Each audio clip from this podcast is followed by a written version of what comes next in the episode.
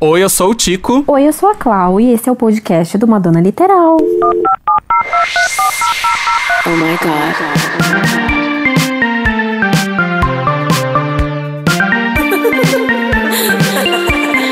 Beauty's way to find it. Madonna Literal. Um podcast de fã pra fã sobre a maior artista da música pop. There's only one queen.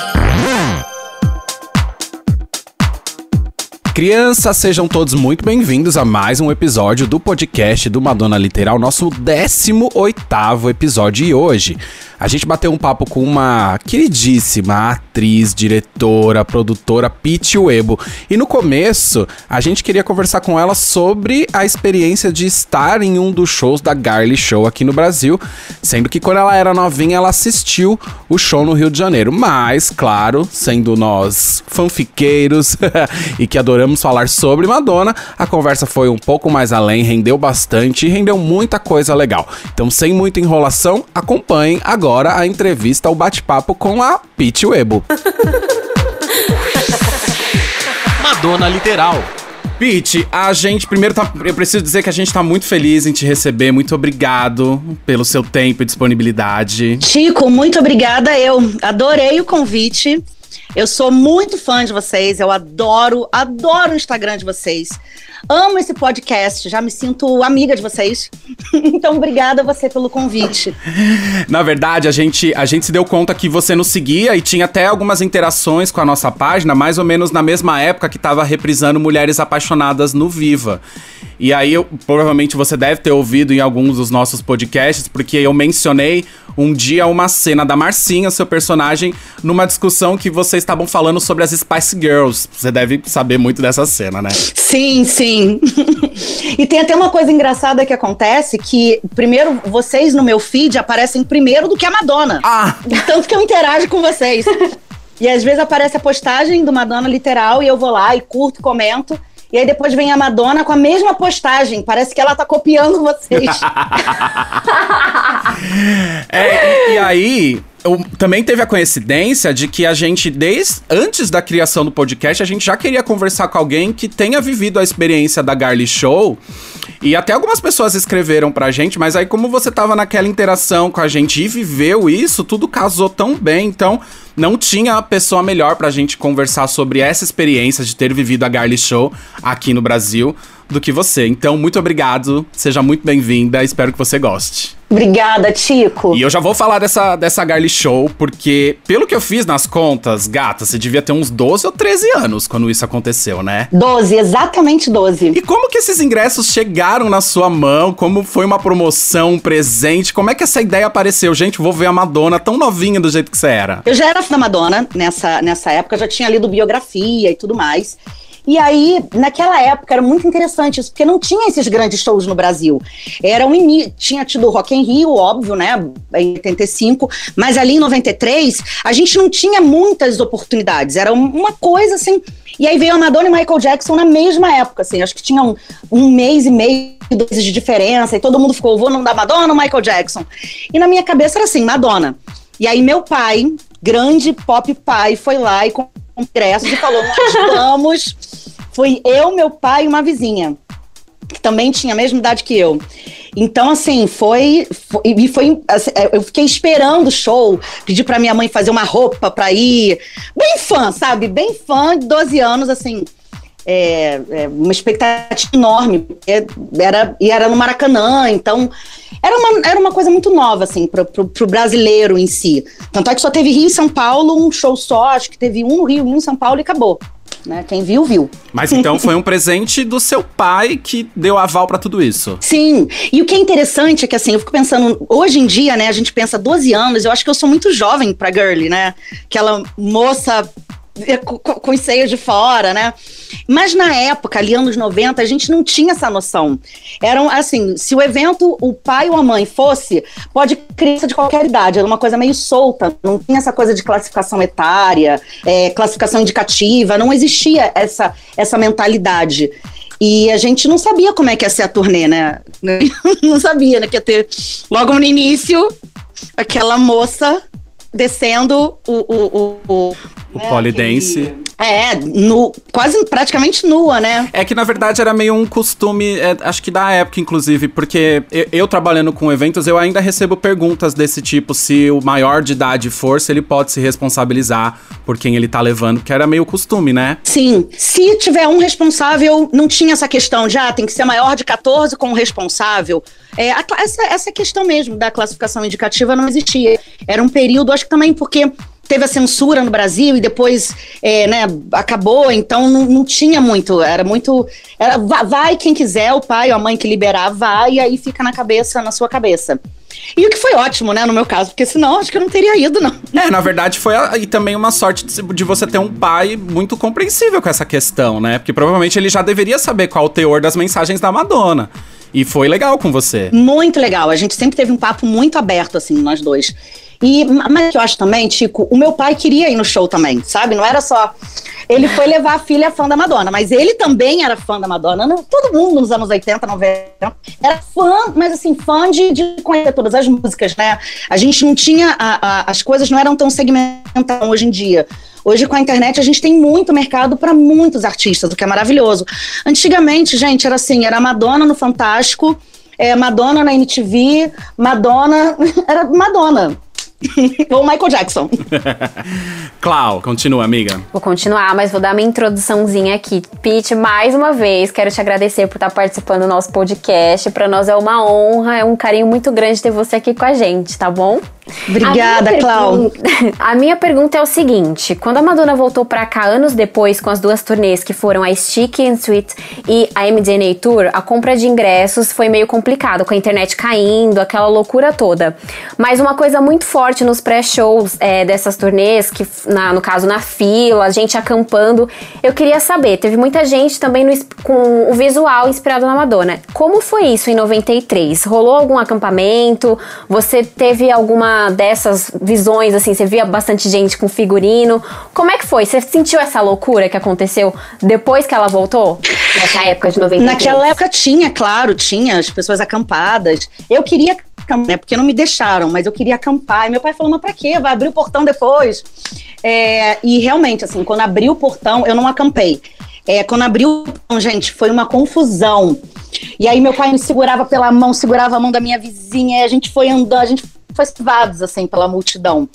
É, muita gente caracterizado na época era época do erótica, né? Era era erótica. Então muita gente do erótica mesmo a botinha, aquele a venda nos olhos, a máscara. É, tinha também, óbvio, né, as, as noivinhas de, de a Virgin, tinha a Wannabes também, mas era mais a fase, assim, nessa época. Muita gente. E tinha muita essa camiseta, né, da turnê. Era uma coisa assim que, enfim, faixas, tudo. É tudo igual, gente, assim, né? Fã da Madonna são apaixonados, né? Engraçado que esse visual icônico, principalmente da, da, de Like a Virgin, é o que continuaram usando nas outras turnês também, né? Sim. É engraçado isso, né? Como marcou Like a Virgin pra gente, né? Eu, nessa, nesse show, eu pedi pra minha mãe fazer a roupa do Gambler, que era uma cruz aqui, é, é, só o topzinho preto, né? Era de plush e tal, com, com uma cruz aqui no meio. É, preto, né? E aí no dia do show tava tão quente, mas tão quente, aí meu pai falou: não, não vai com isso. E também era meio aberta, era uma coisa meio assim. Ele falou: não, vai com camiseta, porque você vai suar, é quente, é Maracanã, e tem a multidão, né? Não tinha área VIP naquela época, hoje em dia a gente tem, né? as áreas, né? Sim. A área, a área com triângulo, não tinha nada disso. Então era, era todo mundo junto lá no povo, todo mundo misturado. Então, aí acabou que eu não fui com essa roupa, infelizmente, com o meu figurino de Madonna, mas também, mas eu também tinha muito essa questão dessa era da Virgin Tour. Eu queria eu entender mesmo essa que questão do, do, de não ter área VIP, porque é muito comum hoje, então na verdade nessa época abriu o portão e você podia correr lá pra frente, assim, era tudo aberto. Sim, não, e quando abriu o portão, ela tava ensaiando. Eu me lembro como ah. se fosse. Eu olhei e falei, ah, Madonna, muito surreal, parecia um ET é, de, é muito surreal, né? Hoje em dia a gente tem esse costume de ter artista. E aí ela tava com uma blusinha vermelha, com um shortinho, com a bota, e naquela parte em que ela pisa em cima deles. que era o Vogue, né, do, do, do, da Girly.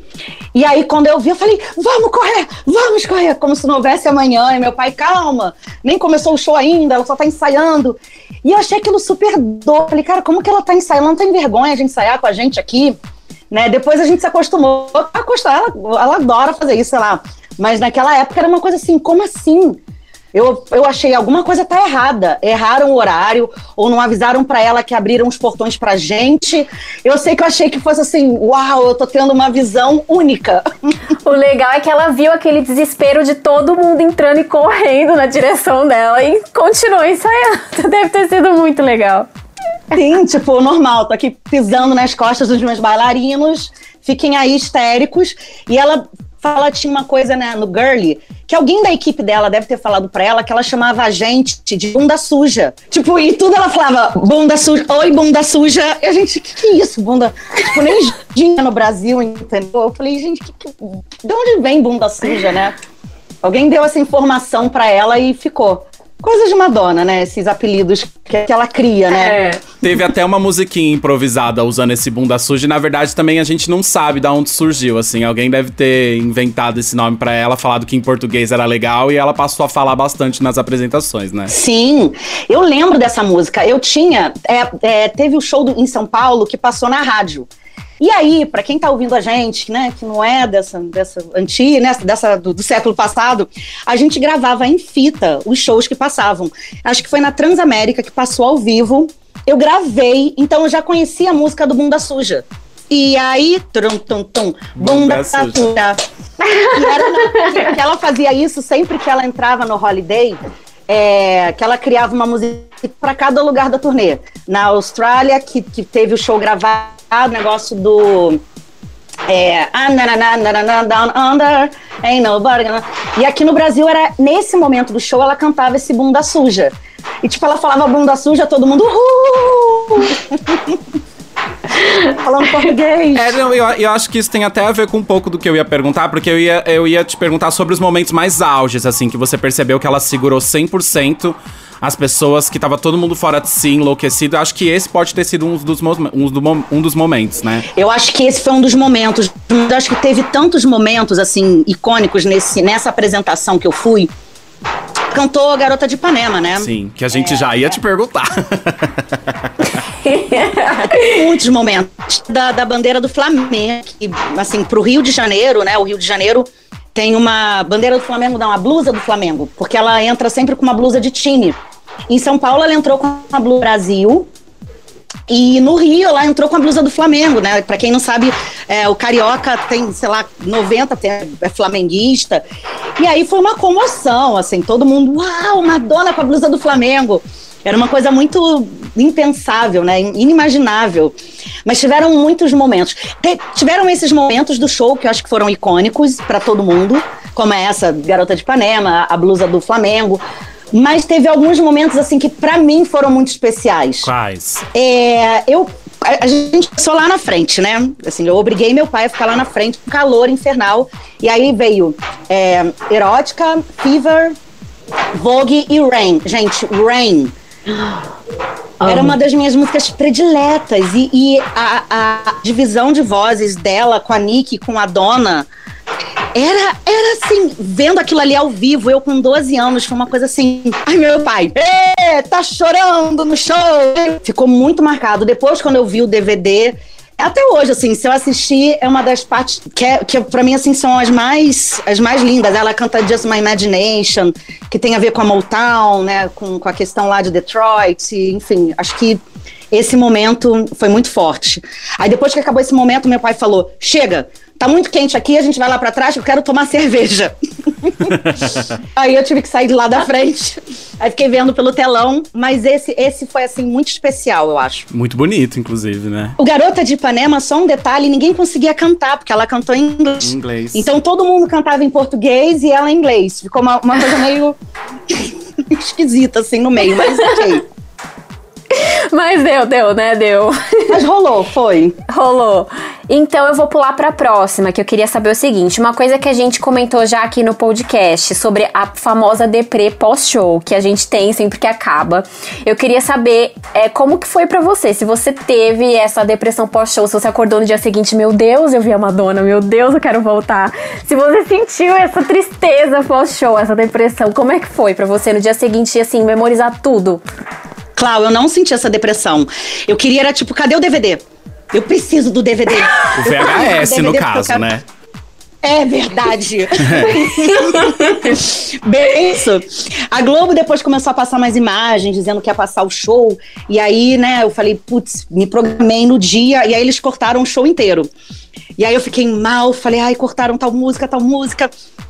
É, mas eu não tive essa depressão. Acho que, como eu era muito jovem, é, o lance de ir para a escola na semana seguinte, poder contar para as pessoas, para contar para o pessoal do prédio, é, foi uma experiência muito marcante. Assim, é, realmente, assim, é um show que mudou muito a minha vida com relação à arte, com relação a, a tudo. E a Madonna, ela tem uma coisa assim que ela faz a gente acreditar que é possível. E nesse show tem uma música que é que é muito forte, que nem é dela, mas que, que é aquele momento em que ela fala todo mundo é uma estrela. Nossa, quando ela antecede sim. everybody. Sim. Aquilo dali, assim, é a resposta para tudo, né? Para toda a nossa vida. Tudo que a gente pensa que é difícil, que é impossível. É, eu quero. Eu queria fazer teatro na época e parecia uma coisa tão distante. E ali ela coloca assim, ela dá uma sacudida na gente antes de everybody. E ela grita no nosso ouvido: você é uma estrela, todo mundo é uma estrela. Eu consigo ver. Então, é muito. Esse, esse momento, assim, final, foi uma coisa que mexeu muito comigo. Aí eu não tive essa deprê. Eu, eu, tive o contrário, sabe, Cláudia? Eu fiquei muito empolgada, assim, para viver e, e, e para deixar de ser tímida, eu era tímida na escola, eu gostava de um menininho e tinha vergonhazinha. Aquilo meio que escancarou a minha vida. Tipo, vai lá e vai viver, sabe? Todo mundo é uma estrela. Que lindo! Que engraçado, porque é, a gente vê que toca nas pessoas de formas diversificadas, né? Esse show, ele tinha mensagens importantes, assim, sobre machismo, homofobia, tratou sobre questões do HIV que na época eram extremamente importantes, porque era algo muito que precisava ser discutido. E você, uma, uma novinha com as suas ambições artísticas, é, sugou aquela mensagem de busca de sonho, de correr atrás do, da estrela que você, enfim, já era. Então é muito legal como impacta de forma bem distinta em cada um, né? Com certeza, muito legal você ter tratado isso. No Indies Life, eu não, eu, claro, tinha já o, o, o CD, eu, eu, eu sabia sobre o que era a música, mas no DVD ela explicou de uma maneira é, mais, mais confessional até. Ela falou: tenho dois grandes amigos, mas é muito emocionante, ela se emociona ali. Na, no ao vivo, eu não, eu não, eu não sabia tanto. Que, é claro, eu sabia o que era AIDS e tudo mais, mas, mas eu não entendia tanto. É, como, por exemplo, Why It's So Hard, que depois que eu fiquei mais velha, eu, eu tive outra visão. Why It's So Hard to Love One Another. Mas na época, eu nem tá, não falei, nossa, é uma festa, uma suruba e tal, né? Eu acho que também, assim, pela minha imaturidade também, acho que nem todos os temas chegaram como, ou até, por exemplo, o Bye Bye Baby, que hoje eu acho que, gente, que é aquela apresentação em que ela se veste, né, com paletó e faz o cara, e ela faz uma puta crítica aos homens, né? Como você levantou, né, ela tá ali criticando realmente o machismo, e eu não e não dei tanto do número, não entendi tanto. Falei, ah, mas, poxa, podia colocar tanta roupa, por que, que ela colocou essa roupa, essa calça? Coisa assim, né? Muito infantil. E depois eu entendi. É, porque mesmo que naquela época, né, com a sua maturidade, algumas questões ainda não eram claras, plantou a semente para que você entendesse a questão mais tarde, né? Com certeza, sim, com certeza. Mas tinha umas coisas assim, meio infantis da minha parte, tipo, I'm Going Bananas, gente. Eu vi I'm Going Bananas ao vivo, entendeu? Assim, eu não acredito, eu amo, eu amo o, o CD do Dick Tracy, amo, eu, eu sei todas as músicas, tipo, Cry Baby, to, eu conheço todas, eu amo esse CD. Gente, ela é muito ah, fã! Ela é muito fã! ela é muito, ela é igualzinho a gente! a gente não está falando com qualquer pessoa que vocês estão ouvindo, né, gente? Não, eu tenho escrito. Eu tenho um texto da Madonna, né? Eu tenho uma peça, um musical que eu escrevi da Madonna. Sério? É, eu brinco com os meus amigos. Cara, pode perguntar. Eu já li todas as biografias daqui, brasileiras, né, lançadas. Tipo, me pergunta qualquer coisa da Madonna, de meus amigos. Tá, com quantos anos ela casou, com não sei o quê? Com quantos anos eu, eu sei falar, eu sei tudo, eu sou. Ô, Pete, mas então vem casa. trabalhar com a gente. É, eu já tô encan... eu já estava encantada antes. Agora, sabendo de todos esses detalhes, meu Deus do céu. claro, legal, a gente tem que botar Pete. ela pra trabalhar com a gente, Não, amiga. gente, vou, estamos querendo aqui, ó. Estamos já anunciando Pete, a nova administradora do Eu amei saber disso. Olha, você tinha comentado um pouco dessa. Da, da, aparição da Madonna aqui, do Michael Jackson, que foi mais ou menos na, nessa época. E eu lembro de um momento que a, a revista Veja, a capa da Veja, nesse, nesse período, porque os shows deles foram próximos, né? Publicou uma capa com, com a cara dos dois e uma chamada assim: o Brasil está na rota dos mega shows. Porque, na verdade, esse tipo de espetáculo, com toda aquela tecnologia, com toda aquela preparação, não era algo tão comum pra gente, era praticamente inédito.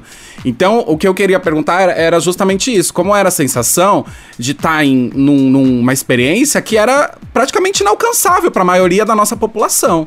Sim, o meu pai falava muito isso. Como a gente ficou esperando muito tempo, né, lá na frente, era engraçado porque tinha um cara de, de um canhão aqui e outro operador de canhão aqui, né, que cruzava. Hoje em dia, né, que eu já trabalho no teatro, eu já sei que cruza o canhão e tal. Mas assim, o meu pai na época, eu não tinha essa referência, né? E o meu pai ele falava assim, cara, eu nunca vi tanto refletor Cavi, olha quanto canhão. E realmente, assim, era umas caixas de sons enorme. A estrutura do palco era uma coisa que eh, não tinha. E uma coisa que na época ficou muito famoso foi o microfone de Madonna, que era a primeira vez que a gente viu o microfone aqui.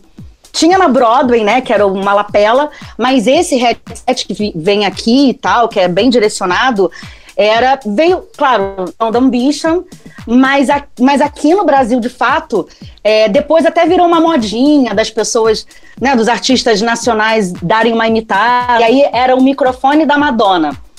Então, sei lá, um artista fez um show, falava, ai, ah, tá usando o microfone da Madonna virou essa, essa onda do microfone da Madonna, porque nem, nem. Gente, era assim, sério, 93 era era, não tinha, realmente, isso que você falou, não tinha muito show.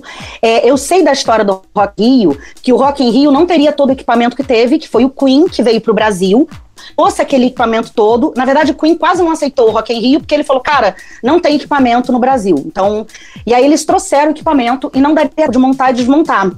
E aí eles emprestaram equipamentos pro Rock in Rio inteiro e ficou o, o, o, o, né, assim, o, o rider de som e de luz do Rock in Rio era emprestado do Queen. É, isso é uma história que eu já vi, documentário e tal. E o da Madonna tinha um pouco essa semelhança, mesmo sendo né, anos depois, 93, a gente não tinha aqui no Brasil estrutura de palco que sobe, desce. Assim, se você for ver, gente, o Girl, até pro mundial, tem movie light. Movie Light naquela época era uma inovação, não só para o Brasil, mas assim, em termos de mundo, a Madonna ela sempre teve isso de dela fazer um show, ela sempre trazia tecnologia. A gente vê isso já no, no no Who's That Girl tem um pouco, né, que é aquela esteira e tal, mas quando chega com o, o aquela mudança de cenário do Ambition, é uma coisa maluca, né? Os, os meninos sereias subindo e palco que sobe e desce. Mas o Girl Show foi um passo a mais, eu acho, de tudo isso. É, e eu digo porque pro Brasil, que não tinha contato com isso, é, deve ter sido um divisor de águas na história dos eventos, assim. A partir disso, devem ter programado mais para ter essa qualidade tecnológica nos eventos que rolavam aqui, né? Com certeza. Eu acho que isso meio que educou um pouco, né? Essa vinda da Madonna e do Michael Jackson, eu acho que deu uma educada realmente no setor de eventos, de olha, olha a tecnologia, olha o que, que é capaz. Fora, assim, coisas que a gente não detecta, né? Que é o tratamento de som, que foi uma. O som da, daquele show foi excelente. É, eu não sei se naquela época a gente tinha esse nível de som, né? E detalhes. E até a organização de eventos também, do, né, uma Madonna. Eu lembro que eles contrataram é, o Fantástico até fez uma, uma reportagem sobre isso na época. Eles contrataram uma dublê da Madonna para despistar os fãs. Sim. Muito, muito bom. Muito, muito, bom, né? brasileiro, né? O melhor é o brasileiro. É, exatamente. é, mas teve mesmo. Teve a aparição dela também no Cristo Redentor. É, e aí com a Madonna sósia, mas também ela de peruca preta para dar uma disfarçada. Mas é, é uma caricatice que a gente só Sim. vê aqui, né? Só é. Eu lembro que Deus, né, na, nas últimas fases dela aqui no Brasil, fazando e tal, a Lola na praia, eu, eu, eu tava morando em Pema e eu falei, gente, como assim? A Lola tá aqui na praia. Como, como assim, né? Dava vontade de ir lá e falar: Oi, Lola, tudo bem? Esquecimento. Eu iria. Eu também. Pete, mas agora saindo um pouco do assunto da Garly Show, eu queria saber como começou a sua relação com a Madonna. Já sei que foi quando você era muito nova, mas assim, que momento você se deu conta de que ela fazia parte da sua vida, de que você era fã, de que aquela mensagem servia para você? É, uma vez um garoto que tinha um pouco mais de idade conseguiu alugar um filme numa locadora chamado Na Cama com Madonna, que era um filme que era um bafo, assim, gente, a gente tem que ver esse filme. E aí foi todo mundo do prédio da minha amiga pro apartamento dele, e era tipo um segredo. E aí, claro, né? Imagina um monte de adolescente junto. Eu, eu, eu tinha acho que 11, 10, 10 anos, nem 11 anos. E aquilo ali foi uma coisa assim, foi um choque, né? Foi um choque. A cena da, da garrafa, todo mundo, ah, como assim? Na verdade, a gente, a gente se reunia para ver essa garrafa, porque era uma coisa que, não, tem um filme que tem que ver e tal, e era um proibidão. Porque ninguém podia alugar, não tinha idade para alugar. Aí rolou é isso. Ótimo. Só que, gente, quando eu vi, primeiro, Express Yourself é uma coisa, né? Aí depois Voo, aí depois Holiday, aí depois Keep Together. Eu falei, gente, que mundo que eu vivia que eu não, não, não, não, não, não sabia quem era a Madonna. Claro, eu sabia, mas eu não acompanhava. Eu conhecia muito mais da sessão da tarde, né? Who is that girl? É, Procura-se Susan desesperadamente.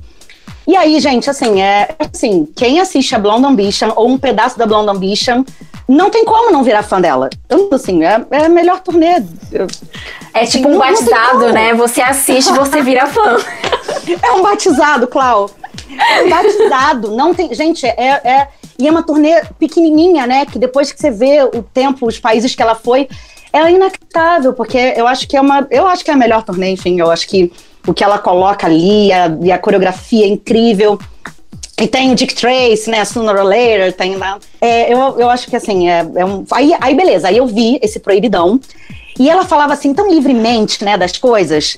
Ela mesma coisa, mesmo discurso que ela fala para Nick e para Dona ali deitada na cama, falando assim: "Mas você não quer ser uma estrela?" Ela, ela sempre coloca isso na nossa cabeça, né, de que gente vai ser artista, vai, sabe, vai ser uma estrela. É, e fora outras coisas ali que tem uma liberdade que eu falo, de, como, como assim ela tem essa liberdade enorme e fala o que quer e palavrão e tal. Aí esse impacto. É, mas, mas assim, como se. Eu tinha o disco Like a Prayer, que eu acho que assim, eu, eu, também acho que como álbum de estúdio é muito forte, porque é muito biográfico e tem o storytelling de falar da, do pai, da, da, e os clipes em PB, é muito. E aí tinha também Promise to Try no, na Cama com Madonna. Aí, gente, aí, eu, aí não teve como. Aí eu comecei a, a pesquisar tudo. Aí eu consegui uma gravação do The Virgin Tour, consegui uma gravação do daquela aquela gravação de Paris, que foi o último. Paris não. De, de onde é que é, gente? É da França. De nice. Que é do último dia. Nice, isso, de Nice. É, e aí, assim, tipo, aí comecei a assistir, né? Todo dia, todo dia, todo dia. Durante anos da minha vida. Eu acho que já assisti Blonde Ambition, sério, tipo, mais de 500 vezes. Inteiro. Nossa, legal porque você, você se tornou, foi batizado, como a Clau falou, a partir do Na Cama com Madonna. E Na Cama com Madonna trata muito a questão da. trata muito sobre sexualidade, né? Ela com os amigos gays dela e traz toda essa questão para ser discutida. Isso, de alguma forma, pode ter te ajudado numa construção social mesmo, né, Pete? Você não acha? Com certeza, com certeza. É, assim, na minha casa sempre foi, né? Nunca foi um tabu, pelo contrário, os amigos dos meus pais e é, assim, eu, eu, também tive esse lugar, assim, eu já era uma garota carioca, né? O Rio, assim, a gente não tem, né? É, é, eu tive esse privilégio de conviver com pessoas muito incríveis desde sempre. Mas, num, num exemplo assim, um choque, sabe? Do tipo, caramba, então falam assim, e a Madonna faz assim, ela fala assim. É, claro, teve essa questão do toque, né, dela falar muito palavrão, que na época para mim era um choque.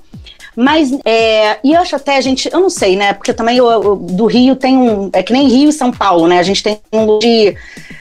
Né, eu não sei, eu vejo, sei lá, quem está numa cidade, é, às vezes, de, com poucos habitantes e tem várias questões, Mas acho que não foi esse o meu caso, não, assim, de verdade. Acho que nesse caso era só um mundo libertário e que tudo estava incluso, sabe? Tanto a bissexualidade dela, que é uma coisa que ela trata, né, ao longo da carreira dela inteira, é, quanto de realmente é, da pessoa ser quem ela é, de você, de você é, se reinventar, de você ser uma versão melhor de si, né? E ser quem você é. Na verdade, a questão ela já era bem naturalizada na sua educação, graças a Deus, bem feita, né? Mas é, eu, eu enxergo muito, eu, aí eu falo por mim, como homem gay, o como na cama com Madonna foi importante na minha eu não vou nem dizer aceitação, no meu, no meu entendimento, porque eu não tinha nem o que aceitar, só tinha que entender. Mas era, para mim, trazia uma mensagem muito bacana, assim. A própria Blonde Ambition, né? Os homens sereios. Gente, aquilo. Não, e eles são maravilhosos, né?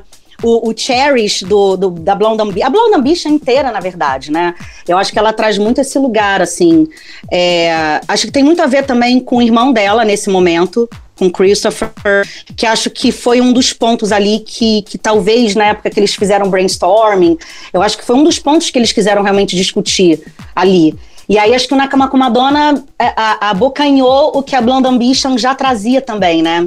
Mas é lindo isso que você está falando, assim, é, é, lindo, é lindo demais, porque eu é, acho que ela, ela, o que ela fez para a comunidade é, é uma, assim, naquela época era muito inovador, assim, dela, dela realmente levantar a bandeira, bater no peito, foi naquela época, né? Hoje em dia, obviamente que tem outras proporções, mas naquela, gente, anos 90, anos 80, né? É, a gente tem até um episódio do nosso podcast que a gente discutiu justamente a contribuição da Madonna dentro, como aliada da causa LGBT, e assim, é, eu, sendo membro dessa comunidade, só, só consigo ser grato, assim aos caminhos que ela ajudou a gente pavimentar para eu poder correr hoje.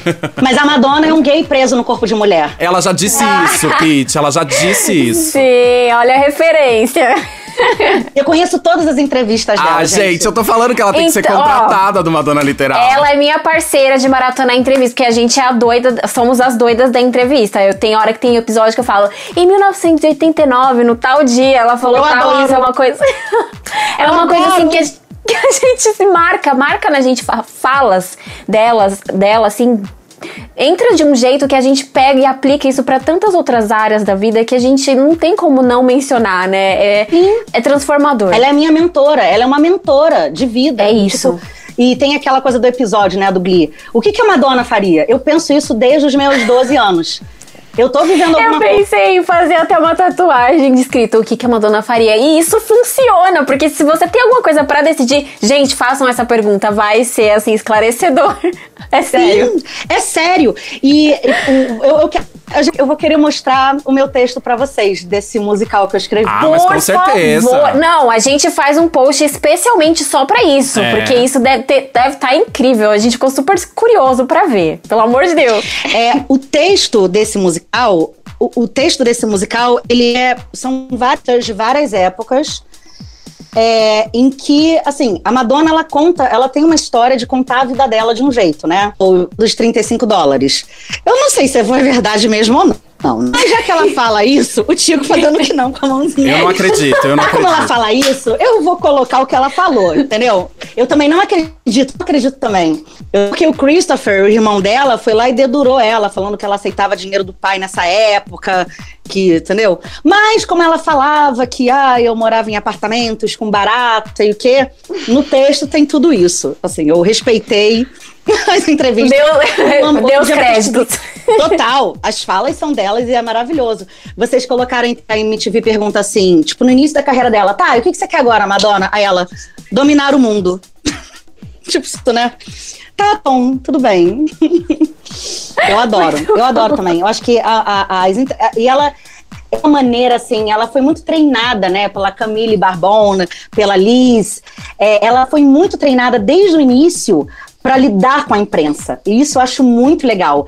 Ela fica com aquele olhinho dela olhando, ah, e aí responde alguma coisa, tipo, vou causar. Eu tô chocada porque a Pitty ela capta todos esses detalhes Amiga, igual. Ela igual, sabe igual. tudo. A gente tá, é, não é, não tá parecendo uma entrevista, tá parecendo os três apresentadores. três amigos, é isso, é sobre isso. Pete, antes da nossa última pergunta, que eu acho que você vai amar, eu quero perguntar uma coisa para você. É, a gente sabe que a Madonna sempre gostou muito de interpretar. E você, é, você sabe, ela tem muitos trabalhos no cinema, algumas aparições de televisão e até algumas peças de teatro. A gente fez até um carrossel falando um pouquinho sobre isso. Mas, como a gente sabe, as críticas nunca foram positivas em relação a isso, né? Eu queria saber, você como atriz, autora, diretora, você, como você vê a interpretação da Madonna? Você acha que ela é ruim mesmo? Você acha que é, que é a, a mídia que fica em cima dela? O que, que você acha sobre isso? Qual é a sua visão? Acho que assim, se ela não fosse a Madonna e fosse uma atriz, ela teria mais respeito do que sendo a Madonna. É, ela é uma questão com a mídia que é muito forte, né? ela domina a mídia, ela, ela domina, né? Então, é, eu sinto que se você falar bem dela, não vai vender jornal, não vai vender revista. Então, acho que é, é, é muito fácil falarem que ela não é boa atriz, sendo que se, se ela não fosse realmente a cantora, se ela não fosse tão enorme, tão gigantesca como cantora, como autora, como produtora, ela é produtora executiva do, do, sabe, assim, ela abriu uma gravadora, sabe? diretora, enfim. É, então eu acho que assim, é, ela sofreu muitas críticas, acho que muito por um preconceito de que ela pode ser boa em tudo, até porque ela é uma mulher e ela é sexy, né? Então, como assim? A gente vai. Os críticos de cinema vão falar bem dela. É, e eu acho muito engraçado que a academia vai lá e, e dá um. Né, coloca ela. Ah, não, cantando a gente aceita você. E o que eu acho que a gente pode de lição é que, assim, ela cagou e andou. Ela continuou fazendo filme e dane-se, ainda dirigiu e dane. Porque lá na frente, eu, eu imagino muito isso, lá na frente a gente vai ter outra percepção da Madonna. Eu, e se você pensar, qual pro... gente, tudo bem, ó, o primeiro filme dela é realmente A Certain Sacrifice, é realmente ali, é uma coisa independente e tal. Mas os outros, tipo, é, é, Susan, é, Who's That Girl, acho que ela entrega. Evita. Sabe? Evita é um, uma gente, joia. Evita. Evita, gente. Evita. Ela tá maravilhosa.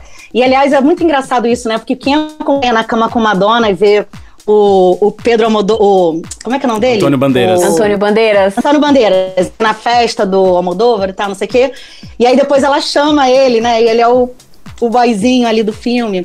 É, eu acho que o Evita, por exemplo, ela provou muito, muito do que ela é capaz. É, acho que ela teve também ali uma liberdade com o Alan Parker. É, não liberdade, mas acho que ali ele teve um carinho por ela, acho que ele teve um cuidado. Eu dirijo é, espetáculos, né? E quando você cuida do ator, quando você coloca o ator ali, ele, é mais fácil ele brilhar. Eu não sei se os outros diretores também não valorizaram a Madonna como atriz é, sei lá, o Warrior, eu não sei se ele valorizou ela, do tipo, ah, a gente tá aqui se paquerando, divulga aí o filme e tal, né? Então, eu, eu acho que, que houve um preconceito, assim, com relação à carreira dela enquanto atriz. Eu não vou falar mal da Madonna, não, gente, não adianta. é boa atriz, sim. Não, é isso mas, mesmo. Pois é, e eu acho que o que você tá falando faz muito sentido. A gente já entre, entrevistou a Marina Persson, você deve saber, e ela também. E a, a, Marina Persson tem uma percepção de cinema enorme, né? Sendo a profissional que ela é. E ela também defendeu é, é essa fala de que ela acha que a Madonna é uma ótima atriz, sim. Eu acho que o problema é. Foi isso que. Essa frase que você falou, que eu nunca tinha ouvido, mas faz total sentido. Talvez as pessoas tenham problema em lidar com uma mulher que é boa em tudo. Porque ela é boa em tudo. E também essa questão, por exemplo, Shanghai Surprise. Era um ex-Beatle que dirigiu, que talvez não conseguiu colocá-la ali. Eu acho que o início da carreira cinematográfica dela, ela fez escolhas comerciais que estavam ligadas a disco, tipo Who's That Girl, virou um disco, uma turnê. É, que isso também impede um pouco a indústria de, de, de valorizá-la. Por isso que foi legal, por exemplo, fez um Woody Allen, que ela fez um menino, porque ela queria, ela queria ter esse reconhecimento cinematográfico, né? Ela queria ser reconhecida, mas eu sinto que como ela teve essas opções um tanto quanto comerciais, e isso acontece até no Brasil, gente. Se você vê os atores e atrizes, né, que têm opções comerciais, podem ser incríveis, mas a crítica especializada vai com um certo peso, assim. É melhor que a pessoa tivesse feito cinco fracassos cult para ganhar o reconhecimento. E ela fez grandes sucessos comerciais, então acho que isso também pesou. É a Madonna, né? A, Madonna chega antes da atriz. Eu acho que os críticos deveriam assistir é, de uma maneira afastada, né? É, é, distanciada da carreira dela como é, é, cantora, da carreira dela como atriz. Pete, olha, essa pergunta que eu vou fazer, a pessoa tem que te conhecer, então eu quero esse meu crédito. Tá lá na série Por Toda a Minha Vida, que você tava no episódio do Cazuza. Olha como eu tô ligado. Maravilhoso, tio. Você interpretou a Bebel Gilberto, ou seja, você sabe o que é interpretar uma cantora. E eu tô fazendo essa pergunta pra criar uma analogia que é o seguinte: a Madonna tá vindo com uma cinebiografia aí, você tá ligado, você segue a gente, a gente só fala disso. E as pessoas estão já sendo cotadas, algumas atrizes tal, para fazer essa interpretação da Madonna. E eu queria saber também da sua visão como atriz e diretora, como, como, como seria interpretar a Madonna, se é difícil interpretar a Madonna, qual é a responsabilidade desse papel. E claro, se você também toparia um dia interpretar a Madonna se esse convite chegasse até você. Gente, eu interpretei a Madonna, eu fiz um musical sobre ela. Esse musical não era texto só? Eu achei que você não tinha feito. Não, eu fiz. Eu, eu, assim, a gente ainda tá em processo de captar tá? Né? Porque na época eu montei sem patrocínio, foi 2011 em Campinas. No musical, eu fiz o ato 1. E assim, foi um sucesso. A gente montou sem patrocínio mesmo. E tinha banda, tinha elenco. Só que eu queria fazer uma coisa maior, com mais cenários, mais figurinos. E, é, gente, é uma homenagem. Assim, essa, e todo mundo que via falava assim, cara, não tem como não amar a Madonna depois de ver essa peça. Porque, né? Será que, né? É. é. O objetivo era esse, era tipo, é. gente, seguirem pela Madonna. É, e eu interpretei a Madonna naquela época, óbvio, né? Era, uma, era, era, era um projeto até experimental. Depois disso, comecei a captar mesmo. Depois foi ficando difícil, né? A gente tem até um projeto e, e mandei para várias empresas e tudo mais. Eu espero que ano que vem a gente consiga colocar esse musical é, no palco, completando aí os 40 anos e tudo mais. Vamos ver, né? Eu tô, a gente tá correndo atrás. Tá, tá de trabalhar com cultura no Brasil ultimamente, sabe? Mas a gente tem algumas atrizes de teatro musical que foram convidadas para fazer a Madonna. Grandes atrizes, que eu não posso dizer o nome, depois eu falo em off, porque né, vai que elas depois não podem, no agenda, mas são três grandes atrizes de teatro musical. É, e é uma, é uma homenagem mesmo à Madonna.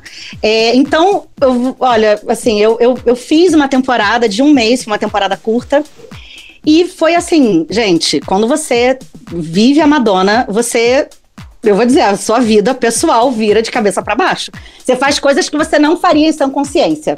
Nossa. Só isso que eu posso. Depois em off eu Meu Deus do céu. É, nossa, cara. Olha, gente, depois desse episódio nós vamos continuar aqui. Vocês que lutem para saber o que aconteceu depois. Todo mundo deveria interpretar a Madonna um dia.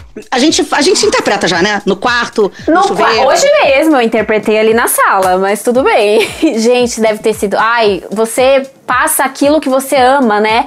Você mostra que você ama a artista e ainda consegue interpretar. Deve ser uma experiência assim sem palavras. Mas sobre a, a cinebiografia, você acha que, que a, a, escolha da, da menina que, que possivelmente vai interpretar a Madonna, é, essa pessoa vai chegar com um desafio muito grande? Ou, sei lá, talvez você, eu... sendo fã da Madonna, interpretaria com mais facilidade por já ter captado essas mensagens, né? Ô, Tico, eu vou te falar, eu acho que quem interpretar vai ganhar o maior presente da vida. Eu acho que não. Eu, eu, assim, claro, tem o desafio de construir o personagem e tal, mas, gente, Olha o personagem. É. Assim, olha o personagem. Ela, ela aprende a tocar com Dandy Roy. Aí daqui a pouco aí tem a Camille que tal, não sei o que. Tá, assim, é, é, é, uma trajetória muito redonda. Aí ela vai lá, ela pede pro, pro empresário do Michael Jackson, quero que você seja meu empresário, o Fred Deeman. E, e ela chega, aí o cara chega, né, na hora de assinar o contrato para ela fazer os discos. O que, que você quer, Madonna? Aí ela, quero fazer discos. Aí ele, vamos começar. Então, sim, eu acho que a vida dessa atriz vai virar uma vida muito mais interessante. Com certeza. Vai ser um presente. E acho que de verdade, gente, se ela quiser dirigir, eu acho que assim. Depois vão ter outros filmes sobre ela no futuro. Porque eu também acho que tem um, umas partezinhas aí que acho que ela quer pôr para debaixo do tapete. Então ela viu o filme do Fred Mercury e falou assim: o quê? De repente falam isso de mim. Deixa eu colocar para debaixo do tapete essas, esse, algumas coisinhas. E eu acho que é legal ela ter a narrativa dela. Eu acho, gente, de verdade, que a gente deveria ter assim. É uma grande vantagem a gente ter a Madonna dirigindo o próprio filme dela, escrevendo. Depois vão ter outros filmes. Óbvio que vai ter muito mais coisa, que ela vai viver muito mais e vai aprontar muito mais até os 90, 100 anos. Óbvio, né? Ela vai fazer, Amém. ela vai causar. Mas eu acho que é, assim, respondendo a sua pergunta, acho que, independente da atriz, eu acho que ela, como diretora, deveria escolher várias atrizes para fazer cada fase porque eu acho que deixaria a história dela mais forte. é, e não levantando das atrizes. Mas, gente, já tem até atriz que tá se vestindo de Madonna e tirando foto, sabe? Muito legal, né? Muito legal. Sim, que... a própria Annie Winters fez uma divulgação incrível, né? Eu achei legal essa garra dela, né? Porque meio que lembrou a Madonna em Evita. Ela foi lá, escreveu a carta, lembrou bastante, tá? E a Madonna até seguiu, talvez ela tenha reconhecido, né, esse, esse ponto. Eu, e ficou parecida, né? Ela fez uma maquiagem é e tal. Ficou muito parecida, né? Eu achei muito legal. Eu acho que ela deveria fazer tipo, várias Madonas diferentes e eu não sei, pelo que eu tô vendo, ela tá optando por algumas atrizes não tão é, não tão visadas, mas eu também, é, enfim, é, eu acho que é tudo tá muito em segredo, né? A gente fica assim, ela, ela coloca uma hashtag, a gente fica ali pensando o que, que essa hashtag quer dizer. Porque a hashtag dela é tipo um segredo. Aí ela segue uma pessoa, a gente fala, é essa daqui que ela tá. Mas eu acho que ela deve ter alguns segredos bem guardados, assim sobre quem ela Sim. quer que faça ela. Sobre a cinebiografia inteira, a gente sabe muito pouco, na verdade, porque parece que tá sendo tudo as sete chaves, assim, muito secreto. A própria roteirista, a primeira já não é mais a primeira, ela já tá com outra, então a gente tá servindo de entretenimento pra gente ficar lá acompanhando, fazendo fanfics. E ela fez uma live, vocês, com certeza, né? Vocês até publicaram depois. Sim. Aquela live, gente, o que, que foi aquela live? É, ela falava uma coisinha e não falava mais. Aí a gente querendo interagir com ela. Aí eu louca para saber, vai ter o Christopher Flynn, né? Que foi o professor de dança dela. Aí ela me respondeu: Ah, Christopher Flynn. Eu, oh, ela viu a minha pergunta. Maravilhoso. eu, acho que ela vai, eu acho que ela vai focar mais numa parte meio da adulta dela. E eu acho que a parte dela jovem é muito interessante interessante também. Tipo essa parte do Christopher Flynn, da, da escola de dança. Eu não sei se ela vai focar nessa, nessa pré-Madonna. Mas adoraria, gente. Eu adoro, eu adoro esse o storytelling dela, sabe? O arco é que ela fez. Inclusive, Tico, aquilo que você falou dos gays, eu acho que quando ela foi na, na, na, na disco, né, na discoteca, com Christopher Flynn, lá com 15 anos, é, aquilo, aquela liberdade é o que fez a Madonna ser a Madonna, eu acho, sabe? Uhum. Eu, eu acho que assim, os amigos gays transformaram a vida dela, é, deram a liberdade que talvez se ela não tivesse ido, talvez seria uma outra personalidade, porque ela não tinha acesso, sabe, a essa felicidade, a essa alegria. Então, eu acho que, enfim, ela é um gay preso num corpo de mulher, isso por causa de, desses 15 anos, né? Dessa escola de dança, desse professor, desse mentor que falou: vai para Nova York, vai lá, vai fazer sua vida. Vamos ver, né? Eu, eu, eu tô torcendo para que tenha o personagem do Christopher Flynn, porque eu acho que ele é, uma, é o mentor dela. Sim. Depois da Camille, teve o Dandy Roy, que é um boboca. É, da sinagoga, Camille Barbone e o Christopher Flynn, que se ela retratar na, na cinebiografia vai ser muito legal. Mas eu acho que ela não vai dar tanto créditos para eles, acho que ela vai dar, né, tipo, eu fui lá e me fiz. Enfim, vamos ver, né? Eu tô super curiosa. Vamos. Eu, é. às vezes, desconfio que a cinebiografia vai tratar muito mais da vida adulta dela já depois do primeiro casamento, assim, que essa pré-Madonna que você falou talvez não seja tão explorado, pra, porque ela, ela fala pouco sobre esse assunto, na verdade. Sim. Ah, eu pena, porque eu adoro. Eu adoro. É, a gente, porque a gente conhece quem foi a Madonna, né? Mas a pré-Madonna, ela passou por um abuso sexual em Nova York é, tem, tanta, tem tanta superação. Ela tentou ser bailarina e aí ela teve as fotos nuas que ela tirou autógrafos para sobreviver. Não tinha, às vezes, o que almoçar. Foi demitida da Dunkin' Donuts. Eu acho que essa dificuldade que os artistas passam no início da carreira fortalece muito, assim, é, inspira muito a gente. Mesmo Concordo. que você seja advogada ou médica ou qualquer profissão que você tenha, você vê que a Madonna passou por dificuldades terríveis. Ela não tinha cadeira em casa. Ela convidava os amigos e falava: ah, não, vem aqui em casa, olha, não posso te chamar para sentar porque não tem cadeira. É muito bacana ver o que, que ela se tornou diante de tantas dificuldades. É, a gente, a gente, é, é, o artista ele passa por muitas dificuldades. E depois parece que dá vergonhazinha, né? Sei lá, dela falar de tantas. Tem até um episódio da MTV que ela revisita uns apartamentos que não tinha nem banheiro no, no apartamento dela e tal.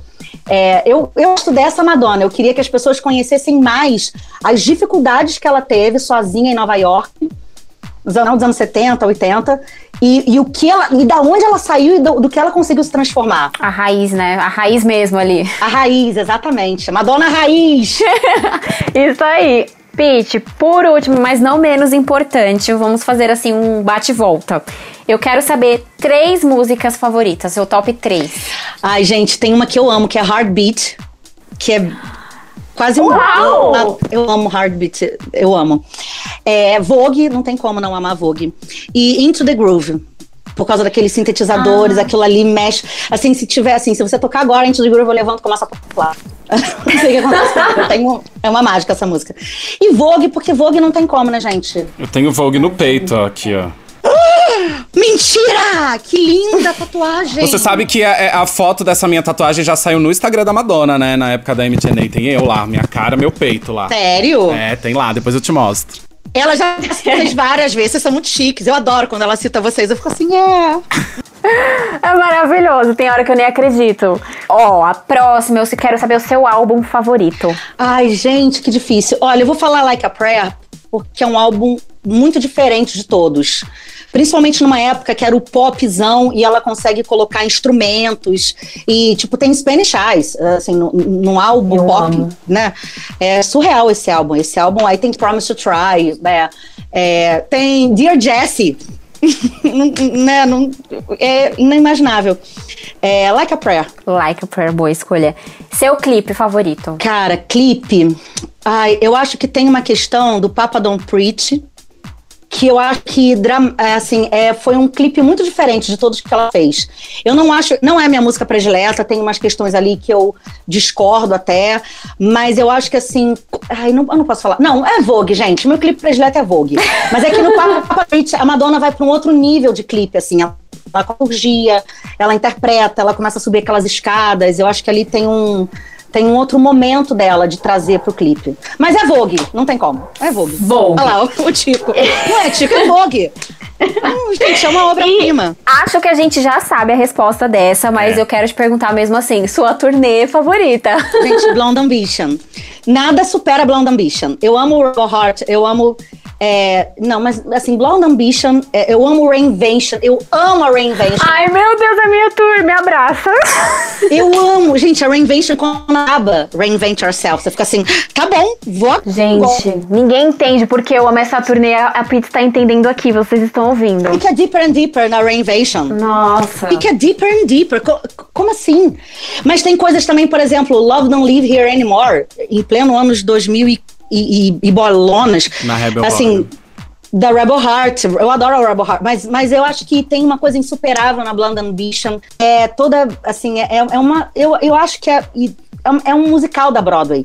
Ela estava muito influenciada, ela fez Split the Plow, então ela estava muito influenciada pela questão Broadway. Sim. E eu acho que, assim, gente, tipo, Keep Together, que é uma, um lado B ela fecha a turnê com o lado B, assim, é, é de uma coragem, né, enorme.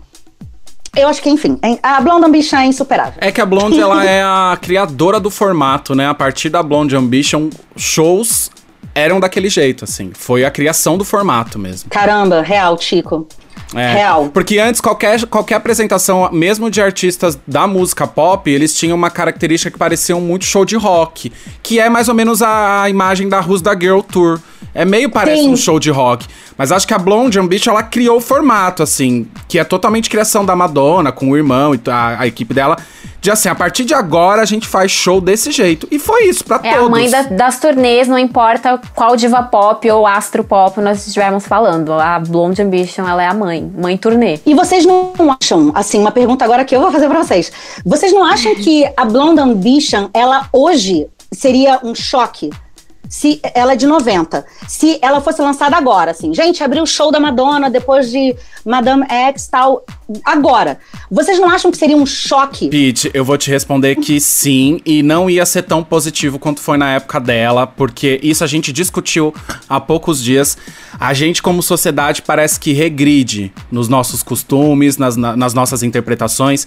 E a gente discutiu isso a semana passada justamente por conta da, das polêmicas que criaram e dos comentários maldosos que criaram em torno da aparição dela no VMA, mostrando a bunda, tal, filtro no Instagram, to, todos uns comentários desnecessários e, e, realmente parece que a Madonna lutou a vida inteira com algumas questões sociais e que muita gente aproveitou muito pouco disso, porque parece que a gente regride. No Brasil, a gente assiste diariamente a regressão dos nossos costumes. O quanto as pessoas ficam mais caretas, mais fechadas, mais intolerantes, mais preconceituosas. Então a Blonde, ela tem uma puta mensagem, é maravilhoso.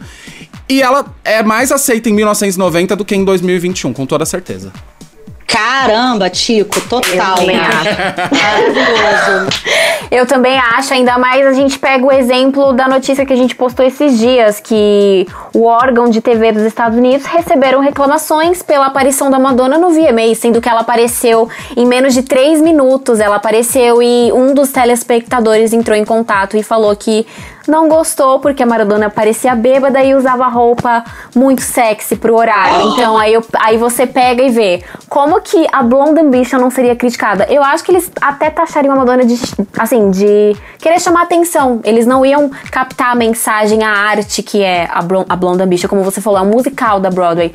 Então eu, eu, assim, eu dou graças a Deus que a Blonde foi feita no ano certo, na, na, na, na década certa. Seria um choque, sim, mas acho que eles ia ser um desperdício de arte, porque não ia ser todo mundo que ia Então, amiga, mas é, eu acho isso, assim, ainda bem que foi feito na data certa, mas eu fico muito triste de perceber que aquela mensagem que era tão correta, hoje não é tão bem interpretada.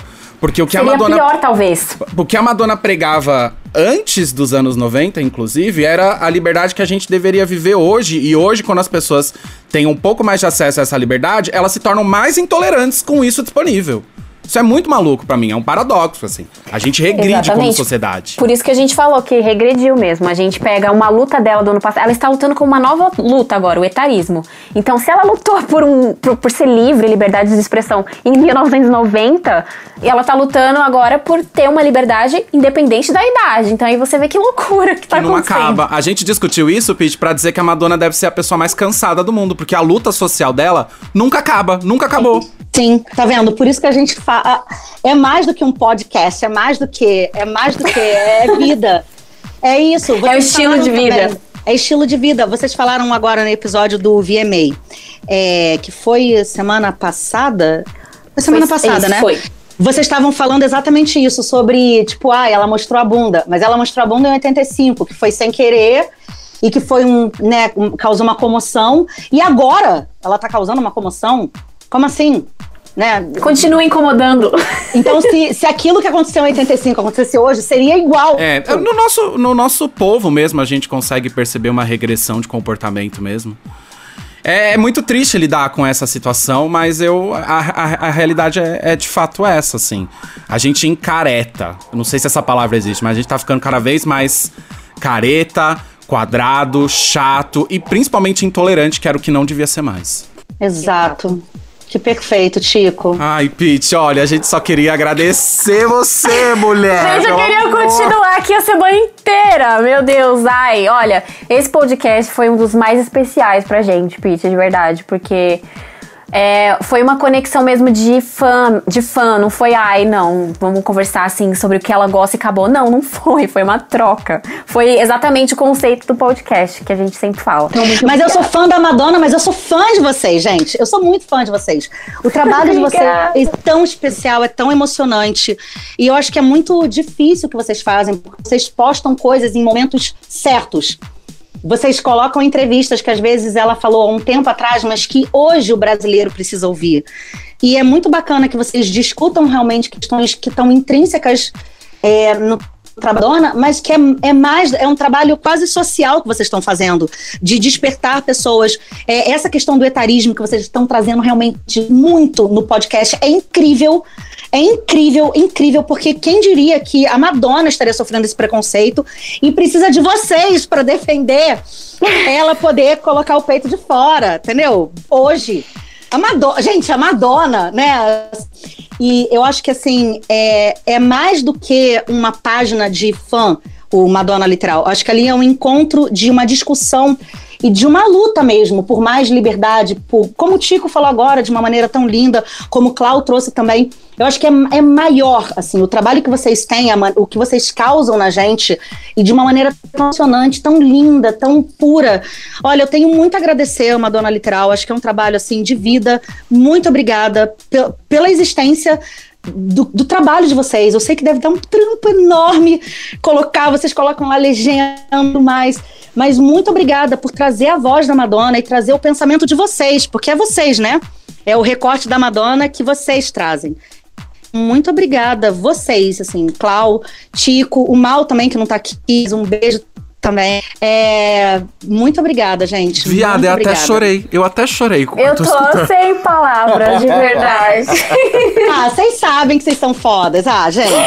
Ai, mas assim, eu vi. Ai, Pete, eu vi isso, Nossa, assim, obrigado. porque a, às vezes a gente passa a madrugada editando, às vezes eu passo madrugada legendando, às vezes o Tico também. E, e assim, são trabalho que a gente tá fazendo há anos e realmente o reconhecimento que assim, você acabou de, de, de, descrever pra gente é, é, sem palavras. Eu não sei nem como agradecer. Tô até meio louca aqui. eu, eu só queria mesmo agradecer. E assim, o reconhecimento acho que é, é, a, é o que mais enche nosso coração de amor. Assim, é saber que a gente passa realmente essa mensagem para vocês. É, e porque assim, de fato, é muito legal a gente ser reconhecido pelo trabalho como designer, editor de vídeo, editor de podcast e tudo mais, mas é o nosso trabalho com, com as mensagens sociais, que é o que a gente bate muito na tecla, é o que a gente vai deixar. Que a gente aprendeu com a Madonna e a gente tá tentando multiplicar. Então, ser reconhecido por isso, por essa postura, isso é de fato o presente que a gente queria com tudo isso, entendeu? É uma honra de verdade, é, é. uma honra de verdade. Gente, até a Madonna reposta vocês. Ah, vai catar coquinho, gente. A Madonna reposta vocês uma, duas, três. Ah, gente, vocês são maravilhosos. Pelo menos ela sabe que a gente existe, né? Isso aqui. Tem hora que a gente fica, ai meu Deus, ela já repostou um Reels, um story, um, um vídeo, uma foto. E eu, é eu, eu, eu, comemoro, quando eu vejo que ela reposta vocês, eu comemoro como se fosse eu, assim. Eu fico, ah, Madonna literal, ela repostou. É, mas agora vai mas ser. agora vai ser. É, agora vai ser. agora vai eu ser. Eu já mandei pra vocês, tipo, um dia que ela repostou, eu, ah, que é legal, verdade. não sei o quê. Eu vi, eu lembro, é verdade. A gente nem tinha visto, é porque um Reels tava lá oculto. Eu falei, meu Deus. Você viu antes.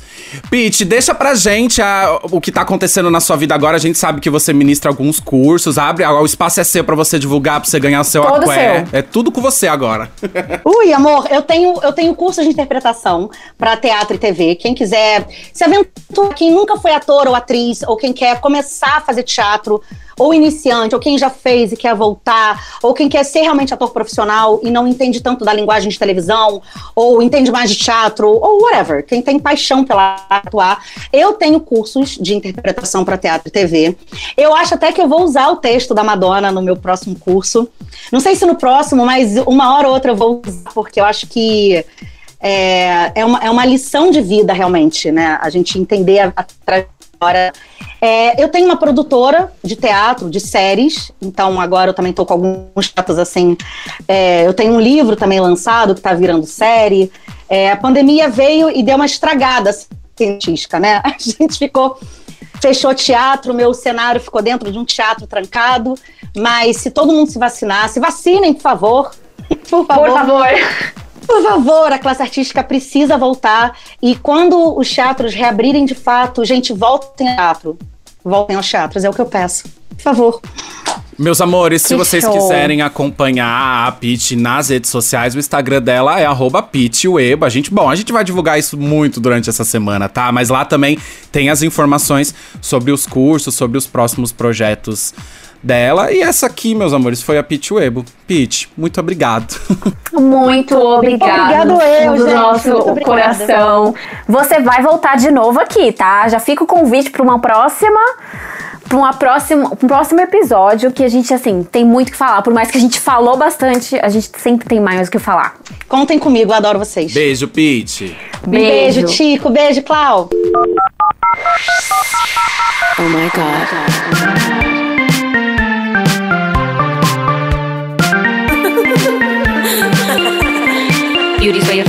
Madonna Literal.